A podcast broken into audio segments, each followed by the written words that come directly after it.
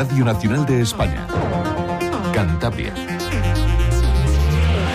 Saludos, muy buenos días. Cielo cubierto con lluvia y viento. Mañana de nuevo desapacible. Tenemos 8 grados en Santander y en Castro Urdiales, 9 hay en Torres la Vega, 5 en Potes, 3 en Reynosa cuando son las 8 menos cuarto. Iniciamos un nuevo repaso a la actualidad informativa de la región en este lunes 26 de febrero. Lo primero que hacemos es eh, conocer la previsión del tiempo para las próximas horas. Nos vamos hasta la Agencia Estatal de Meteorología. Marta Alarcón, buenos días. Muy buenos días. En Cantabria tendremos aviso amarillo y naranja por riesgo costero por olas de hasta 8 metros de altura y aviso amarillo también por nevadas en Reynosa y Botes. En general, las temperaturas descenderán quedándose en cifras de 7 grados en Reynosa, 11 en los corrales de Buelna y Azas de Cesto, 11 también en Botes, 12 en Camargo, Casturdiales, Laredo y Torrelavega o 13 en Santander. El viento será del oeste y noroeste, es una información de la Agencia Estatal de Meteorología. Con estas condiciones meteorológicas ya saben que hay que extremar las precauciones para circular eh, por carretera. Vamos a ver el estado de la circulación. Eh, Dirección General de Tráfico, Lucía Andújar, buenos días. Muy buenos días. Hasta ahora van a encontrar circulación fluida y cómoda en toda la red de carreteras cántabras. Eso sí, seguimos pendientes del temporal de nieve que provoca el corte de la CA 643 en San Roque de Río Miera. Les pedimos por ello mucha precaución en las carreteras. La presidenta de Cantabria, María José Sáenz de Buruaga, acude este lunes a la localidad guipuzcoana de Beasain para participar como invitada al inicio de la fabricación de los nuevos trenes de cercanías para la comunidad. A las diez y cuarto de la mañana, con la presencia del ministro de Transportes y Movilidad Sostenible, Óscar Puente, comenzará el acto simbólico de corte de chapa de las primeras unidades de una partida que tendría que haber estado operativa en 2023. Se trata de los convoyes que sufrieron un error de diseño que los hacía incompatibles con los túneles de la red de ancho métrico cántabra y asturiana. Vamos a esperar, eh, lógicamente, y a recibir información, sobre todo. Y nosotros, pues, a exigir que se cumplan toda esa serie de compromisos que estaban recogidos en ese acuerdo de la castellana eh, y eh, que avancen todos los compromisos en relación con las cercanías en Cantabria, fundamentalmente. La presidenta aprovechará el encuentro con el ministro para recordarle los compromisos pendientes de su departamento con nuestra comunidad. Por supuesto, si tenemos eh, posibilidad en esa eh, reunión, plantearemos eh, las reivindicaciones al menos más urgentes de Cantabria ¿no? en materia de infraestructuras y transporte. Sería también un buen resultado ¿no? de esa reunión el salir con una fecha concreta de una visita y una reunión ya en Cantabria.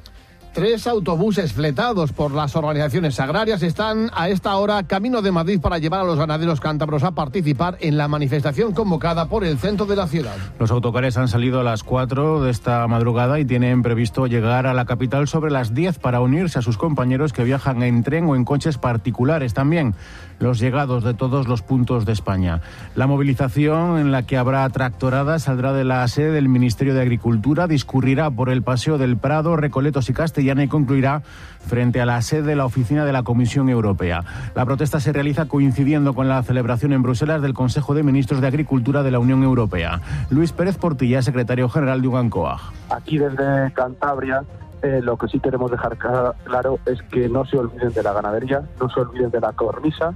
Somos explotaciones eh, pequeñas y medianas de carácter familiar, muy diferentes a las de otras muchas zonas de, de España los 1.300 trabajadores del sector financiero que hay en Cantabria están llamados este lunes a secundar un paro de dos horas para reclamar a sus empresas un incremento salarial acorde con los beneficios del sector que afirman ha crecido un 54% en el último año. La huelga convocada por los sindicatos mayoritarios se va a desarrollar en las dos primeras horas de la jornada laboral de 8 a 10 de la mañana y también pretende llamar la atención sobre la necesidad de que las entidades tengan plantillas suficientes para atender de forma adecuada a los clientes. Antonio Arias, delegado de Comisiones Obreras. Es el momento de recuperar eh, esa pérdida de poder adquisitivo pedimos un incremento salarial de un 17%. Y otra cosa muy importante que se pide es pues que se dote a las plantillas de capacidad suficiente para poder trabajar y atender a los clientes. Se ha cerrado un montón de oficinas, se sigue atendiendo al mismo número de clientes en este país y somos muchas menos personas las que estamos trabajando en el sector financiero. Cantabria exportó el año pasado por valor de 3.360 millones de euros, un descenso del 4,3% interanual tras alcanzar máximos históricos en 2022. Una caída causada sobre todo por los productos químicos y las semimanufacturas no químicas y que se produjo especialmente en los mercados europeo y americano, los dos principales destinos de los productos de la región. Para Manuel Blanco, director territorial de comercio del Ministerio de Economía, este descenso no es relevante en términos relativos. Una caída que en el contexto de la exportación es relativamente moderada. Habrá que ver si es un cambio de tendencia o no, pero en principio, viniendo de máximos históricos, no es tremendamente preocupante. Seguimos siendo una economía muy exportadora, Cantabria sigue exportando mucho más que eh, los niveles eh, previos a, la crisis del COVID, que podría ser una forma de, mirar que, que, seguimos creciendo y que seguimos siendo exportadores. El sector conservero de la región pide al gobierno de Cantabria una ayuda urgente de 3 millones de euros para paliar el agujero contable de 15 millones que ha generado la subida del aceite en sus costes de producción. Eduardo Sanfilippo, presidente de Consesa, la Asociación de Conserveros de Cantabria, ha reclamado un plan de ayuda similar al de otras comunidades esto podría paliar pues una parte de, eh, de, este agujero, eh, entre comillas, que, tenemos. Es verdad que eh, esos 15 millones corresponden de una manera bruta, eh, pero que lógicamente pues esto ayudaría, ayudaría a compensar pues esto que estamos comentando. Declaraciones de San Filipo en el espacio de la entrevista de Radio Nacional España en Cantabria. El sector conservero cántabro factura anualmente cerca de 180 millones de euros y en temporada alta ocupa a 3.000 personas, la mayoría mujeres. Este año la previsión es capturar 30.000 toneladas de bocarte gracias a una explotación sostenible de la biomasa del Cantábrico, por lo que no es necesario recurrir a otros caladeros para suministrar a las fábricas de la región. Y hoy por hoy eh, pese a lo que ocurría en, 2002, 2004, que la industria necesitaba buscar alternativas, eh, en estos momentos eh, la mayoría del negocio de, de, la industria de Cantabria se concentra en la anchoa del Cantábrico, en la anchoa de aquí, cosa que hace 20 años no sucedía así.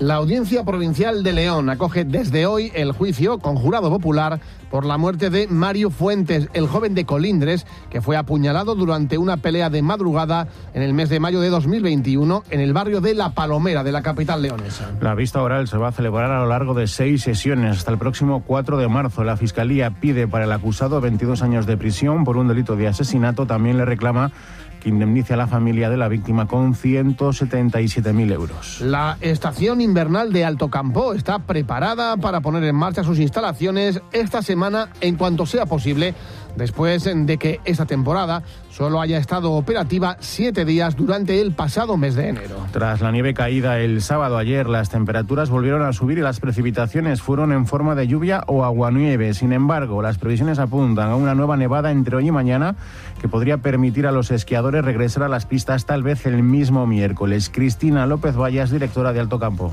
En eso estamos trabajando y esperamos que, bueno, eh, a lo largo de mañana lunes y en gran medida el martes también caiga esa nieve tan esperada y deseada y podamos, bueno, reanudar nuestra actividad a lo largo de la próxima semana, pero siempre y cuando las condiciones y las previsiones se cumplan.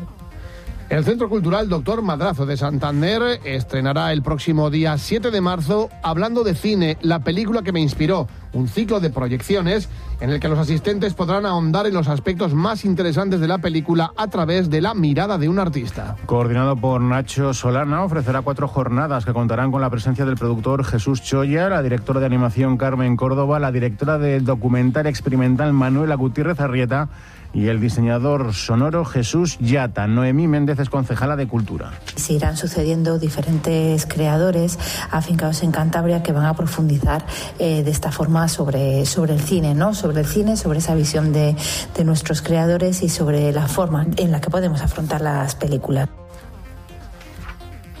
El gobierno de Cantabria va a destinar un millón de euros para realizar obras de mejora y de mantenimiento en 21 centros educativos de la región repartidos por 16 municipios. Se trata de una inversión acordada por las consejerías de Educación y de Fomento que se va a centrar en el exterior de los colegios y consistirán sobre todo en la pavimentación de patios y pistas deportivas, también de parques y accesos. Algunas de estas obras podrán iniciarse en los próximos meses sin necesidad de esperar a que finalice el curso, ya que no interfieren en el normal desarrollo de la actividad escolar, mientras que otras se van a ejecutar durante el verano de 2024 y el resto el próximo curso. Sergio Silva, consejero de Educación, y Roberto Media, consejero de Fomento. Esta actuación, de haberla llevado a cabo con recursos propios solo de la Consejería, nos habría llevado entre dos y tres cursos académicos debido a nuestra capacidad y a las más de 600 actuaciones que tenemos pendiente. Desde el primer momento nos pusimos a disposición de la Consejería de Educación para llevar a cabo estas obras tan necesarias y al mismo tiempo tan esperadas por los centros. Las primeras actuaciones se van a acometer de forma inmediata. 7 horas 55 minutos. Les acercamos a continuación algunas de las previsiones informativas para la jornada de hoy. Como les hemos contado, la presidenta de Cantabria, María José Sáenz de Buruaga, asiste en Beasaín al comienzo de la fabricación de los nuevos trenes de cercanías para Cantabria y Asturias. La consejera de Cultura, Eva Guillermina Fernández, y el director de orquesta, Jordi Sabal, presentan el concierto de la Capella Nacional de Cataluña. El consejero de Salud, César Pascual, preside la toma de posesión de Juan Ramón Artiga Guerrero como subdirector de Recursos Humanos y Coordinación Administrativa del Servicio Cántabro de Salud la plaza del Ayuntamiento de Santander y también la de otros municipios de la región van a acoger a mediodía un minuto de silencio en memoria de las víctimas del incendio de Valencia.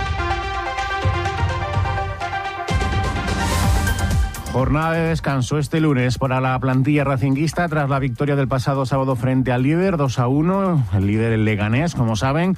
Los verdiblancos realizaron este domingo el habitual entrenamiento regenerativo más exigente para aquellos futbolistas que no disputaron minutos, a excepción, claro está, de los tres lesionados, Andrés Martín, Clemen Grenier y Dani Fernández. Mañana martes está previsto que regrese la formación de José Alberto López al trabajo para encarar la visita contra el Racing de Ferrol, un partido frente a un rival directo por consolidar las opciones de playoff de ascenso a Primera División. Aritz Aldasoro será baja para este partido por acumulación de amonestaciones. La entidad gallega ha enviado a Santander 650 entradas, de las cuales la mitad las gestionará la APR, como es habitual. El resto podrán retirarlas los abonados a un precio de 20 euros de las taquillas del Sardinero. En Segunda Federación, el derby entre el Cayón y el Rayo Cantabria concluyó con empate a uno, mientras que la gimnástica rompió por fin su maleficio en casa. No ganaba desde noviembre el nuevo malecón y se impuso por 1 a 0 al Covadonga asturiano en un encuentro en el que tuvo que tirar del portero de su equipo juvenil, Luis Palomeque. En féminas, el Ave Fénix Racing cayó por 0 a 1 frente al líder, el Real Madrid B. Vamos ahora con los resultados de la jornada en tercera división. Siete Villas 1, Atlético Mineros 2, Torina 3, Colindres 1, Bimenor 3, eh, Revilla 0, Escobedo 1, Bezona 2, Solares 0, Naval 0, Tropezón 2, Castro 3, Cartes 0, Albericia 1, Guarnizo 2, Velarde 2 y Sámano 1, Laredo 0. Segunda derrota de la temporada del Escobedo Escobedo, primera en casa, no obstante su liderato no peligra, son 10 los puntos que saca el segundo clasificado, en este caso el Torina, que ha aprovechado la derrota del Laredo para arrebatarle esa segunda plaza. Y terminamos con bolos, ayer finalizaron los octavos de final de la Copa Apebol, los Remedios y Ramontán derrotaron por 4-0, por cuatro chicos a cero a la Rasilla y José Cuesta respectivamente.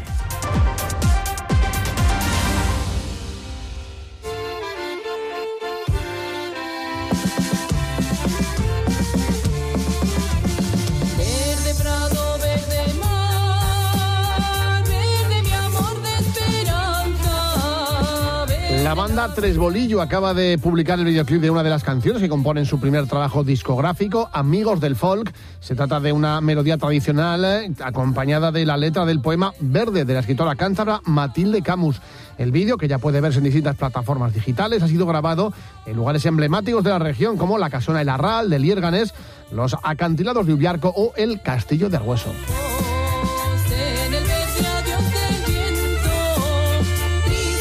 Con la portada que van a poder encontrar eh, en el kiosco, la portada del diario Montañés. Cantabria es la segunda comunidad autónoma más cara para llenar la cesta de la compra, dice este rotativo como titular más destacado en su primera página. Como fotografía ha reunido este periódico a más de una veintena de profesores de latín y griego en un aula del Instituto Santa Clara de Santander. Se les puede ver sentados, algunos de pie, ante un encerado en el que se puede ver SOS griego y latín. La resistencia del latín y el griego es el titular que acompaña la instantánea. Antes de despedirnos, les recordamos que continúa el mal tiempo. De hecho, Cantabria va a estar en aviso naranja por fenómenos meteorológicos adversos en la costa durante todo el día. También se va a activar a partir de las 5 de la tarde la alerta amarilla por nevada. Se podrían acumular 15 centímetros de espesor en Campo y 10 en Liébana.